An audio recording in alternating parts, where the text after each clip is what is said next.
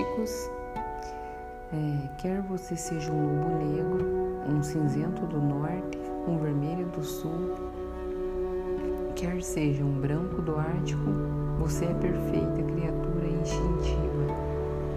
Embora algumas pessoas preferissem que você se comportasse e não demonstrasse alegria exagerada ao dar as boas-vindas a alguém, faça-o de qualquer jeito.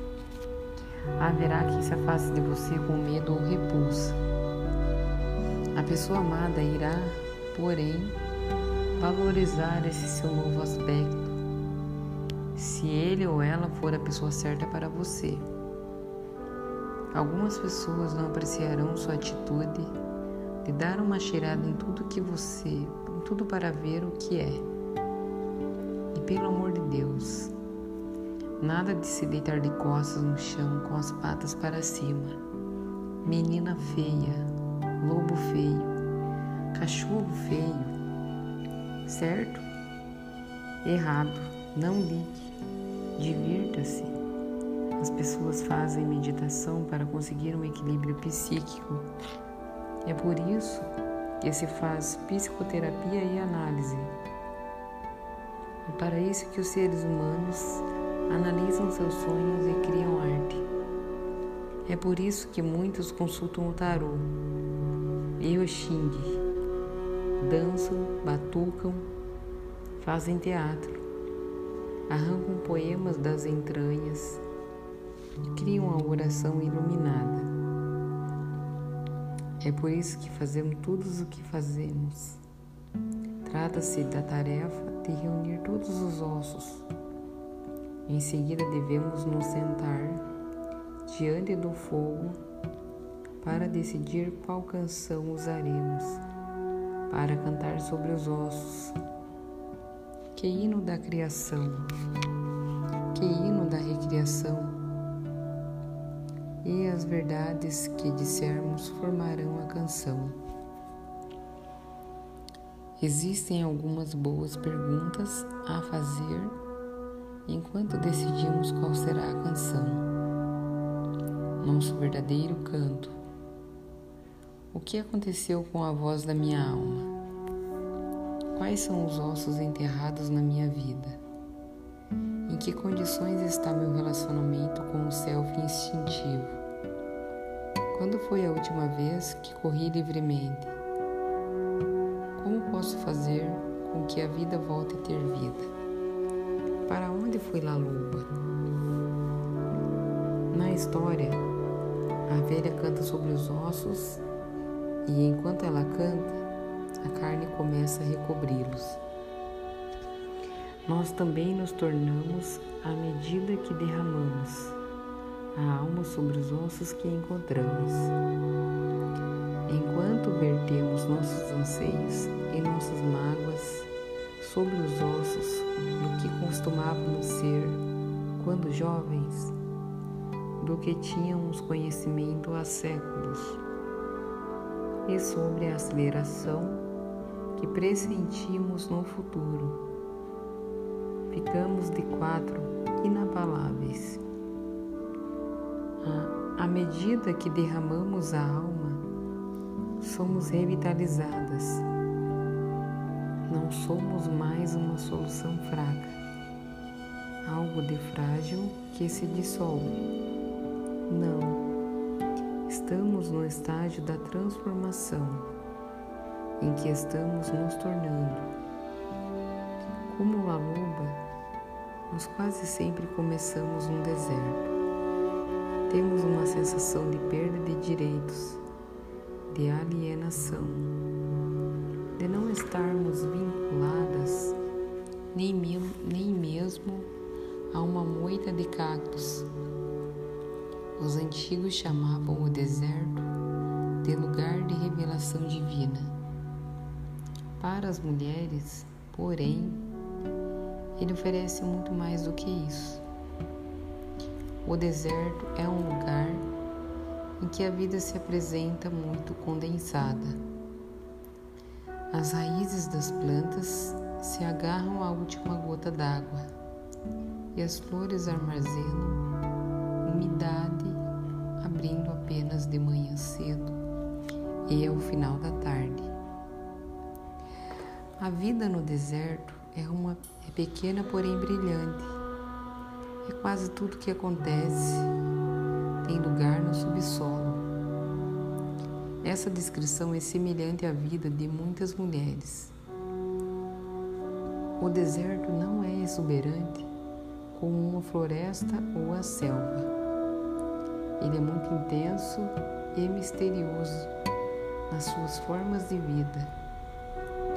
Muitos de nós vivem vidas desérticas, ínfimas na superfície e imensas por baixo.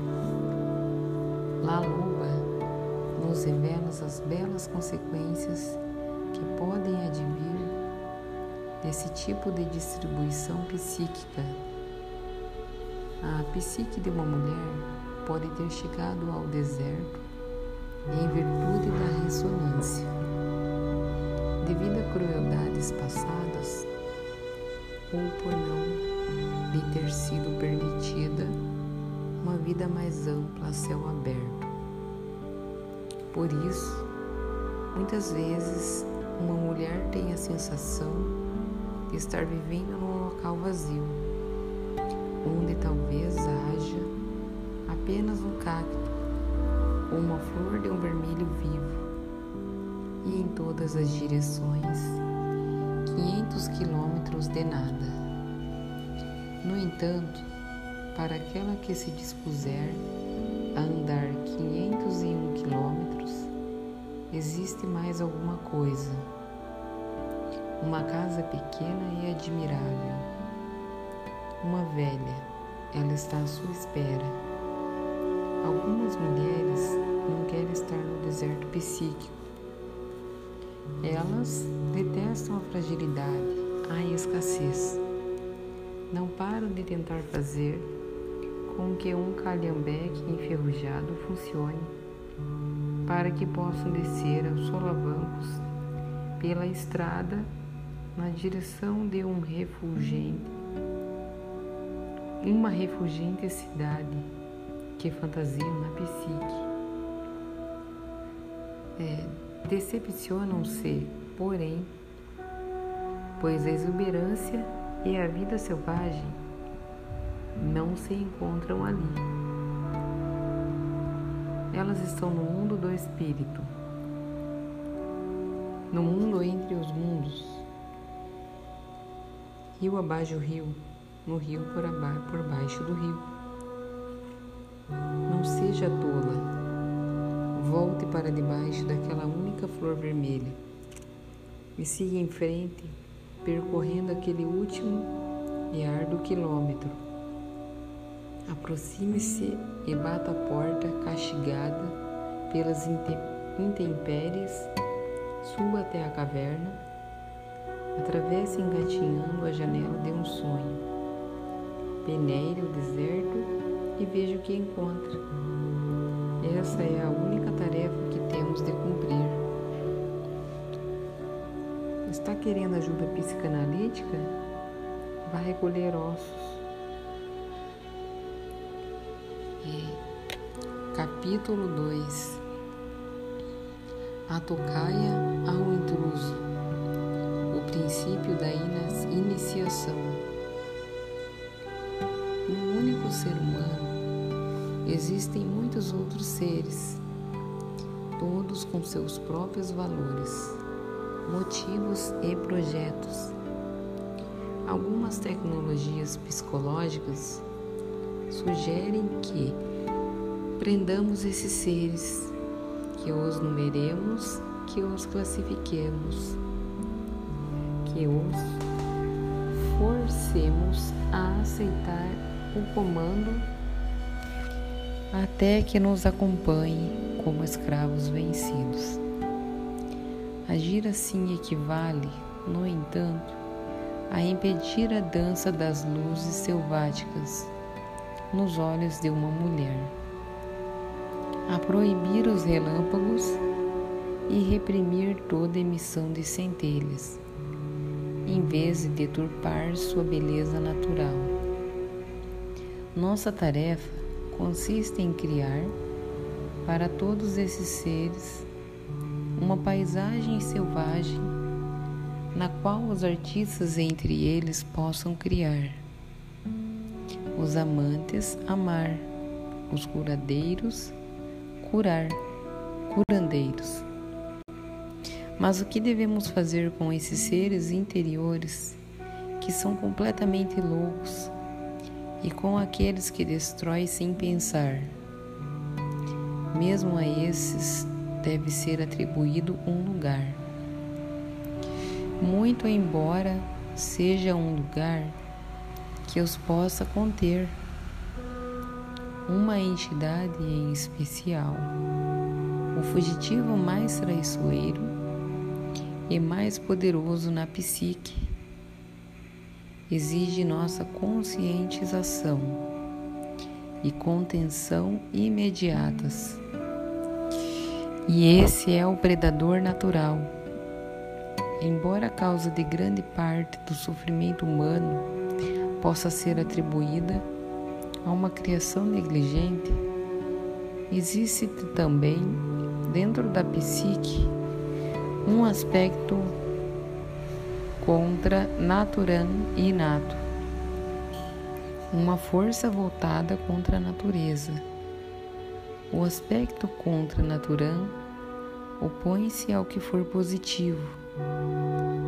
Ele é contra o desenvolvimento, contra a harmonia e contra o que for selvagem. Trata-se de um antagonista debochado e assassino que nasce dentro de nós e, mesmo com a criação parental mais cuidadosa, sua única função é a de tentar transformar todas as encruzilhadas em ruas sem saída. Esse potentado predatório aparece de vez em quando nos sonhos das mulheres. Ele irrompe no meio dos planos da alma mais significativos e profundos. Ele isola a mulher da sua natureza intuitiva. Quando termina seu trabalho destrutivo, ele deixa a mulher com os sentimentos entorpecidos sentindo-se frágil para seguir adiante na vida.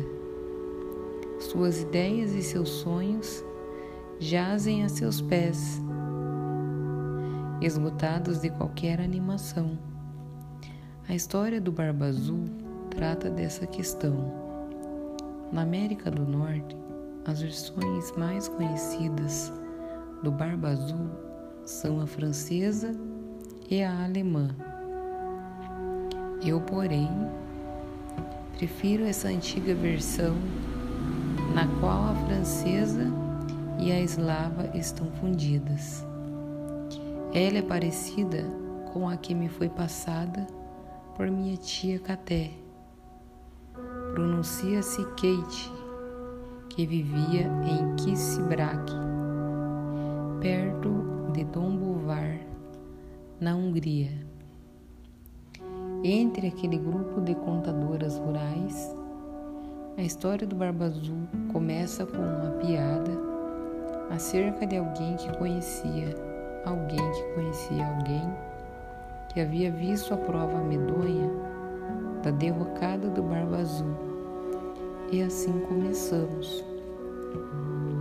Existe uma mecha de barba que fica guardada no convento das freiras brancas nas montanhas distantes.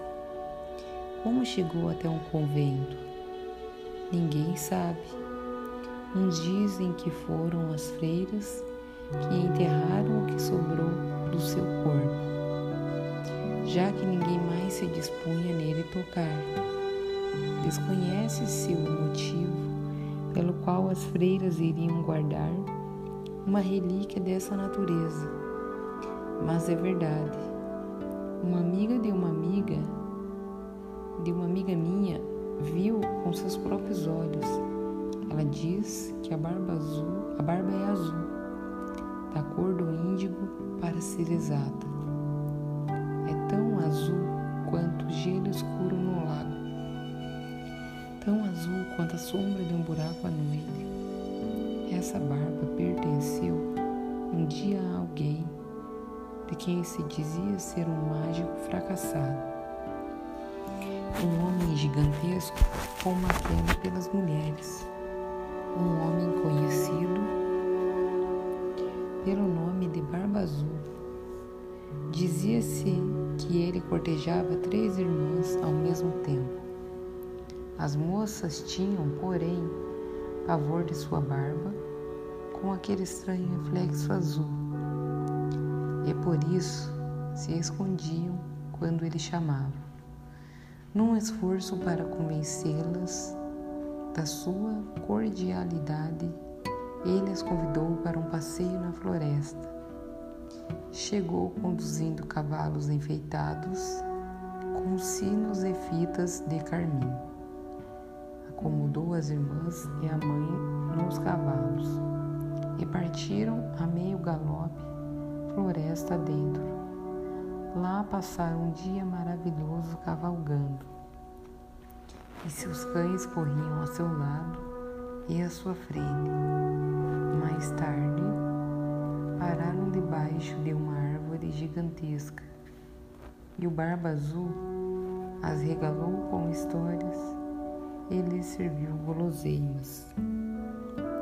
Bem, talvez esse Barba Azul não seja um homem tão mau assim.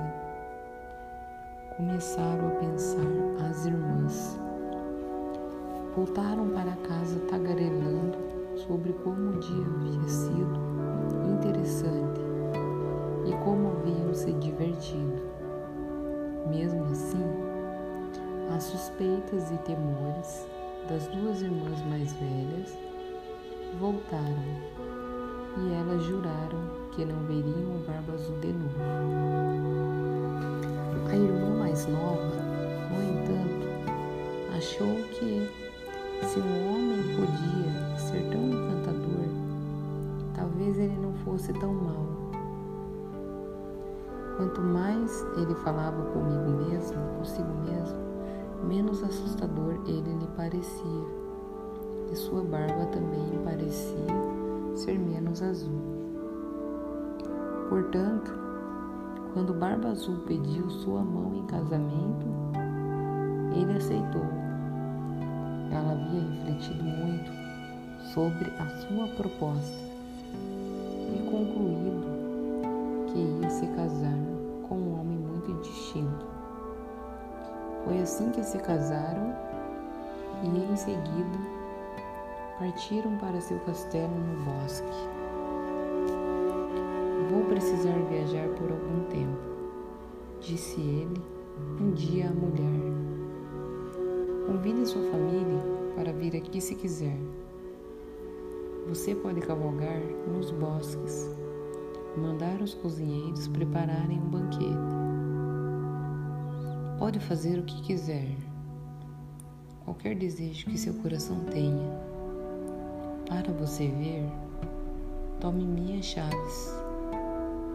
Pode abrir toda e qualquer porta das despensas, dos cofres, qualquer porta do castelo. Mas essa chavinha, aqui tem no alto uns arabescos, você não deve usar. Está bem, vou fazer o que você pediu. Parece que está tudo certo. Portanto, pode ir, meu querido. Não se preocupe e volte logo. E assim ele partiu. E ela ficou. Suas irmãs vieram visitá-la e elas sentiam, como todo mundo, muita curiosidade a respeito das instruções do dono da casa quanto ao que deveria ser feito enquanto ele estivesse fora. A jovem esposa falou alegremente. Ele disse que podemos fazer o que quisermos e entrar em qualquer aposento que desejarmos, com exceção de um só que eu não sei qual é esse aposento. Só tem uma chave e não sei que porta ela abre. As irmãs resolveram fazer um jogo para ver qual chave seria servir em que porta. O castelo tinha três andares, com cem portas em cada ala. Como havia muitas chaves no chaveiro, elas iam de porta em porta, divertindo-se imensamente ao abrir cada uma delas. Atrás de uma porta havia uma despensa para mantimentos. Atrás de outra, um depósito de dinheiro. Todos os tipos de bens estavam atrás das portas e tudo parecia maravilhoso o tempo todo. Afinal, depois de verem todas aquelas maravilhas, elas acabaram chegando ao porão e ao final do corredor. Há uma parede fechada. É, ficaram intrigadas com a última chave, a que tinha um pequeno arabisco. E ficamos por aqui. Espero que tenham gostado.